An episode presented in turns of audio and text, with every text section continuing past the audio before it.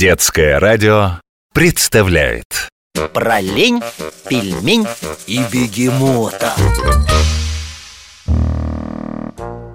Кар, люблю я приключения По нашей огромной стране перемещения Но сердце мое принадлежит этому городу Какому? Куда я возвращаюсь раз за разом? Правильно, в Санкт-Петербург Опять я сюда с радостью прилетела В самый центр, на Заячий остров Кар! Ах, какая здесь красота!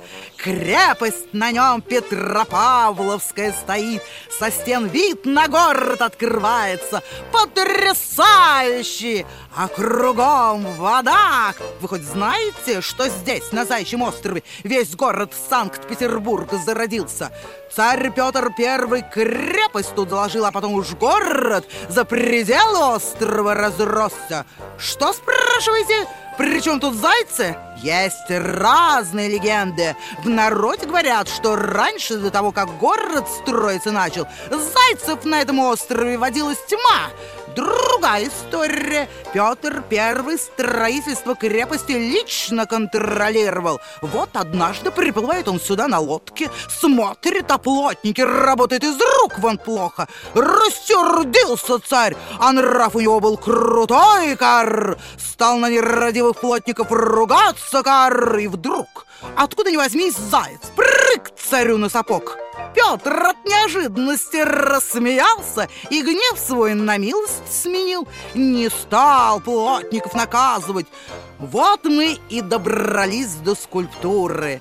Видите, в воде стоит на одной из запор Иоанновского моста, который остров с материком соединяет. Опора это еще и ледорез. Когда по Неве лед идет, льдины огромные об него ударяются и разбиваются на маленькие куски. Зайчишка на вид приятный Лапки передней груди прижал уж торчком Может и трусь, но вид не подает Маленький, говорите? Да, по проверенным данным, не выше 60 сантиметров А скульптор над ним целых три года трудился Из сплава трех металлов его делал и успел прямо к трехсотлетию Санкт-Петербурга. Молодец! Правильно это! Раз город с этого зайца начался, надо его отметить, уважение проявить, чтоб народ знал, не только генералы и цари историю города делают. А теперь пора мне обратно в странстве, я ж на месте не сижу. Кар, прощайте, кар, кар. Про пельмень и бегемота